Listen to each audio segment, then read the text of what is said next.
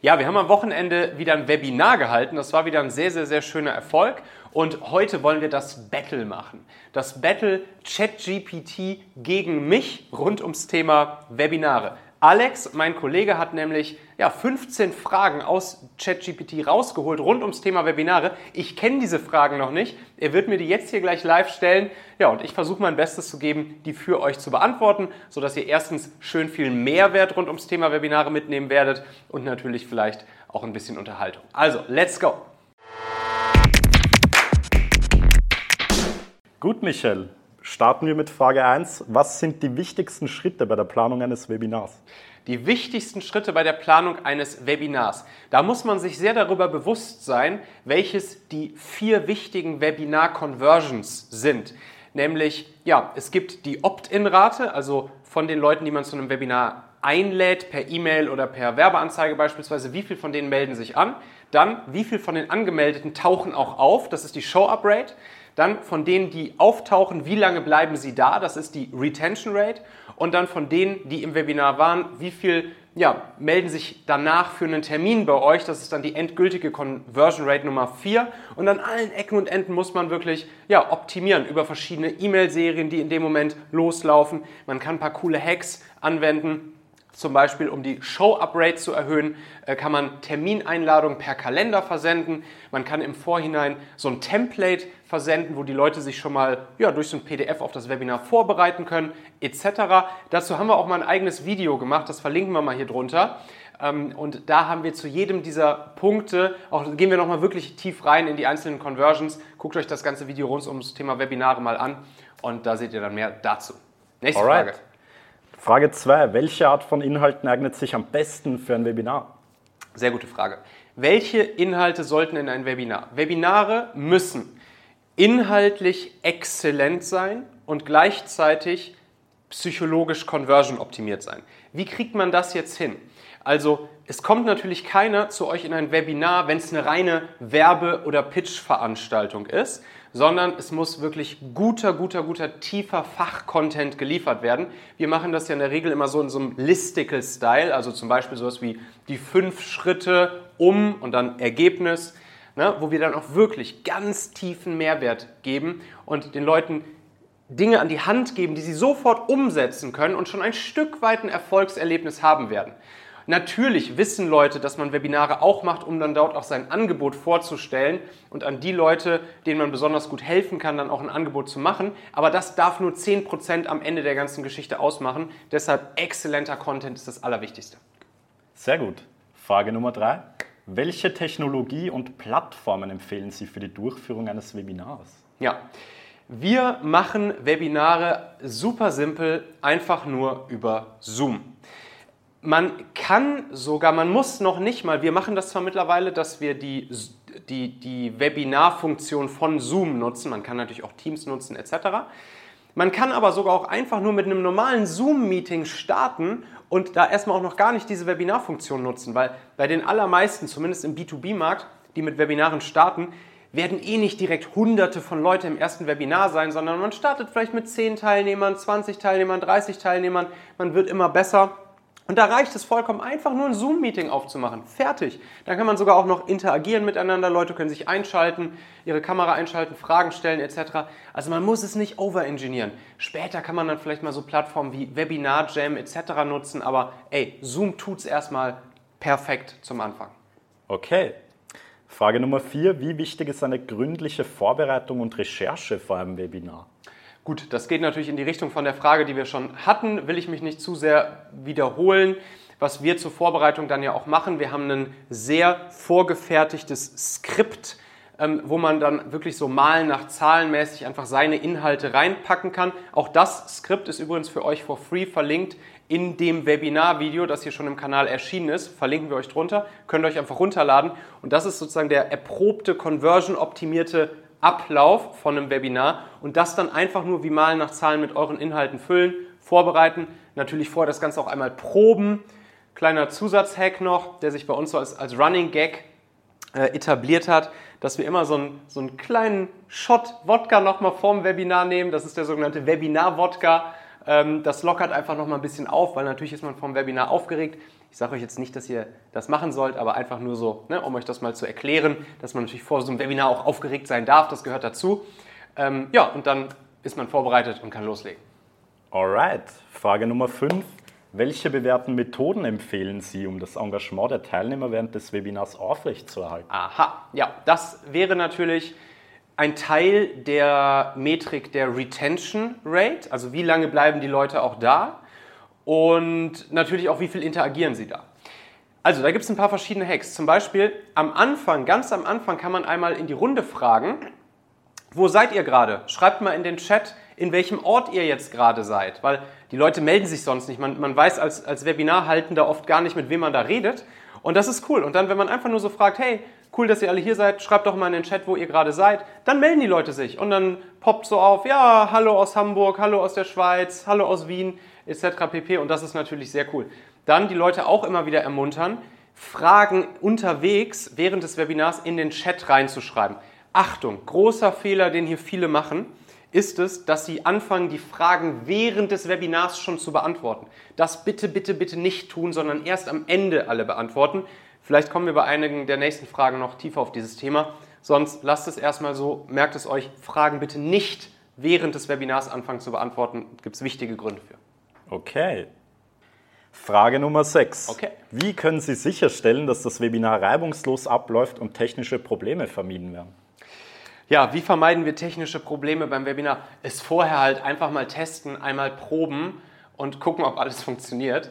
Und ansonsten muss man sich auch immer bewusst machen, den Leuten ist schon klar, dass das hier gerade eine Live-Situation ist. Ich bin ja auch großer Anhänger von Live-Webinaren und nicht von aufgezeichneten, evergreen, automatisierten Webinaren. Gibt es auch wichtige Gründe für.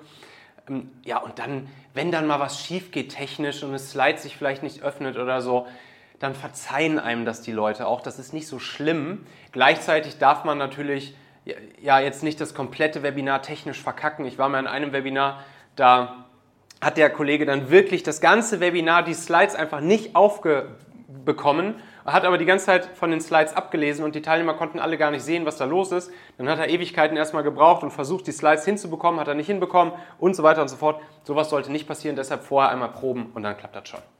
Okay, Nummer 7. Welche Strategien empfehlen Sie, um die Teilnehmerzahl für ein Webinar zu erhöhen? Aha, das wäre ja die einerseits die Opt-in-Rate, also von den Leuten, die ich einlade, zum Beispiel per E-Mail oder per, äh, per Werbeanzeige. Wie viele von denen melden sich dann auch wirklich an? Und natürlich habe ich auch den Hebel vorher noch in der Hand, nämlich wie viele Leute habe ich überhaupt in meinem E-Mail-Verteiler oder wie viele Leute erreiche ich mit meinen Ads für das Webinar. Fangen wir mal ganz vorne an. Also, wir empfehlen ja, dass man in seinen E-Mail-Verteiler rein, in seine Kontaktliste, eine bestimmte E-Mail-Sequenz schickt, um das Webinar zu füllen. Und natürlich muss man die E-Mail-Liste erstmal vorher befüllen ne, mit Kontakten. Das machen wir ja in einigen Schritten davor, zum Beispiel über so einen Lead-Magneten, äh, den wir dann im Tausch gegen die Kontaktdaten herausgeben über LinkedIn-Werbeanzeigen zum Beispiel im B2B die allerbeste Möglichkeit, Lead-Gen-Ads nutzen. Auch dazu haben wir ein Video gemacht, verlinken wir drunter. Und äh, ja, und dann natürlich ne, den E-Mail-Verteiler einmal aufbauen und auch nochmal Retargeting-Ads, Retargeting-Ads in LinkedIn beispielsweise, an die Leute zeigen, die schon mal andere Ads von uns gesehen oder mit diesen interagiert haben. Die Leute dann ins Webinar einladen. Das erhöht die erhöht die Anmeldequote natürlich und macht einen schön günstigen Kost per Webinar-Teilnehmer. Und dann muss man eben die E-Mail-Serie, die man versendet, auch schön ja, conversion optimiert schreiben, auch inhaltlich exzellent. Und dann erhöht sich dadurch die Teilnehmerzahl. Okay.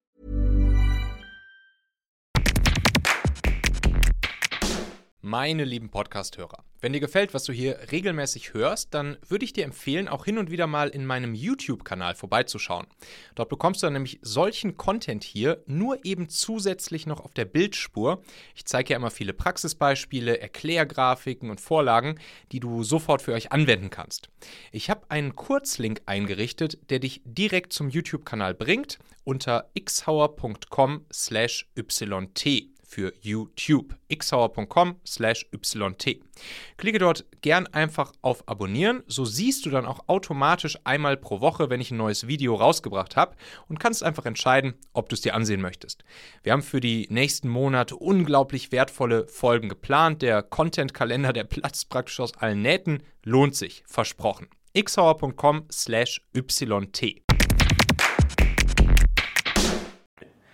Frage Nummer 8. Wie wichtig ist eine interaktive Komponente wie FAQ-Sitzungen oder Umfragen während des Webinars? Ja, also äh, wie gesagt, ich würde auch das eher schlank halten.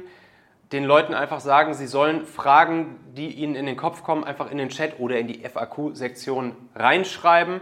Dann kann es schon Mitarbeiter geben, die vielleicht Fragen on the fly da schon beantworten, im Chat direkt oder eben ansonsten und das ist eigentlich eine sehr coole interaktive Komponente. Am Ende des Webinars, dann nochmal, wenn der Hauptcontent sozusagen vorbei ist, dann nochmal die ganzen Fragen sich vorknöpfen, nacheinander durchgehen, dann können sich auch Leute einschalten, man kann nochmal Rückfragen stellen. Das ist schon eine sehr, sehr, sehr coole äh, interaktive Komponente, ja. Alright. Nummer 9. Gibt es bewährte Methoden, um den Inhalt eines Webinars ansprechend und leicht verständlich zu gestalten? Ja, ich würde sagen, die bewährteste Methode hier ist es, diesen Listicle-Style zu nutzen, wie vorhin schon angedeutet. Sprich, dass man ähm, ja, gutes und simples Copywriting nutzt, um den Leuten zu zeigen, durch den Titel des Webinars, in dem Webinar hier bekommst du die fünf Schritte für Zielgruppe, um gewünschtes Ergebnis zu bekommen oder Problem, Painpoint zu lösen und dann das Webinar inhaltlich wirklich anhand dieser fünf Schritte aufbauen. So kann man dann zwischen den Schritten auch nochmal wieder anderen Zusatzcontent geben, Testimonials, Case Studies von Kunden zeigen, am Ende natürlich auch das Angebot nochmal vorstellen. Und wenn man das so aufbaut, dann ist für alle Leute super klar, wie das Ganze inhaltlich aufgebaut ist. Und das wirkt, das ist cool. Okay. Wie können Sie sicherstellen, dass das Webinar die Bedürfnisse und Erwartungen der Teilnehmer erfüllt? Also man sollte schon eine Zielgruppenkompetenz haben natürlich, bevor man das erste Webinar macht. Man darf auch Hypothesen aufstellen und diese dann testen, klar. Ähm, und ansonsten kann man natürlich auch Umfragen machen. Also man kann die Leute, die sich schon angemeldet haben, einfach mal befragen vorher per E-Mail, sagen, hey, jetzt nächste Woche Sonntag oder nächste Woche Dienstag ist ja das Webinar rund um dieses Thema. Welche Fragen stellst du dir dazu? Was möchtest du gern beantwortet haben? Und schon kann man damit seinen Content natürlich anreichern. Alright, Dankeschön. Frage Nummer 11. Welche Strategien empfehlen Sie, um das Webinar nach der Durchführung zu bewerten und Feedback von den Teilnehmern einzuholen?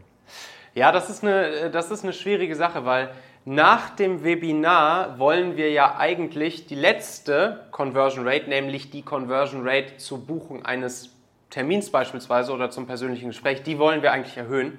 Und deshalb sollten wir auch nur den Fokus darauf legen in der Kommunikation danach. Also es würde jetzt meiner Meinung nach nichts bringen, nach dem Webinar jetzt nochmal einen Fragebogen rumzuschicken, wie fandst du das Webinar oder so. Das lenkt nur ab von dem Kernziel, das wir da eigentlich haben, nämlich die Conversion in einen Termin zu erhöhen. Und alle E-Mails etc., die wir danach schicken, sollten nur diesen einen Call to Action haben, den Leuten einen Grund geben, warum wir jetzt miteinander sprechen sollten. Das heißt, das würde ich jetzt eher nicht machen, da im Nachhinein solche Dinge abfragen. Okay. Dann Nummer 12. Gibt es bestimmte rechtliche Aspekte oder Datenschutzbestimmungen, die bei der Durchführung eines Webinars zu beachten sind? Bin ich kein Profi, keine Ahnung. Next. Alright. Frage 13. Wie können Sie sicherstellen, dass die Präsentation während des Webinars ansprechend und visuell ansprechend ist? Ja, wir machen sehr simple Webinar-Slides, wirklich einfach nur weiße Slides auch nur klein unten unser Logo oder so. Das muss jetzt nicht fancy Farben gebrandet und bam, bam, bam sein. Im Gegenteil, je einfacher und je simpler, desto besser. Und dann äh, nehmen wir einfach eine schöne Display-Schrift. Ist eh jetzt auch eine unserer Hausschriften. Also wir haben zum Beispiel die Lato-Schrift. Man kann aber auch sowas wie Roboto oder so nehmen. Das sind halt, Roboto ist zum Beispiel eine von Google extra für so Display-Anwendungsfälle, auch schön mobil, lesbar, optimierte und entwickelte Schrift. Äh, und dann ganz simpel einfach wenige Stichpunkte, keine riesen Texte drauf, ne, wie man halt eine gute, ansprechende, coole Präsentation hält. Bilder geben, Praxisbeispiele geben, Zahlen, Daten, Fakten zeigen und nicht übertreiben, was die Fanciness äh, und den Content auf den Slides angeht. Alright. Dann vorletzte Frage. Welche Maßnahmen empfehlen Sie, um die Teilnehmer vor dem Webinar zu informieren und einzubinden? Oh, da haben wir natürlich jetzt auch schon über viel gesprochen, die Teilnehmer zu informieren und einzubinden. E-Mail-Serien nach einem ganz bestimmten Schema sind dafür wichtig. Guckt euch dafür nochmal das andere Video rund ums Thema Webinare hier an. Ähm, ladet euch da die, die Schablone, das Template runter, was ihr für euer Webinar direkt nutzen könnt. Äh, setzt die E-Mails, die ihr vorversendet oder auch die Ads, die ihr vorversendet, basierend auf diesem Titel- und Untertitelschema des Webinars auf, das ihr auch in dieser Vorlage findet, das in dem anderen Video verlinkt ist.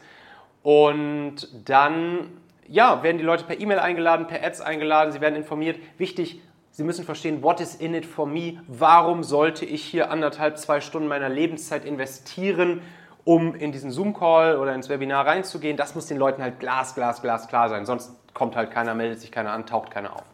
Okay, dann zur letzten Frage.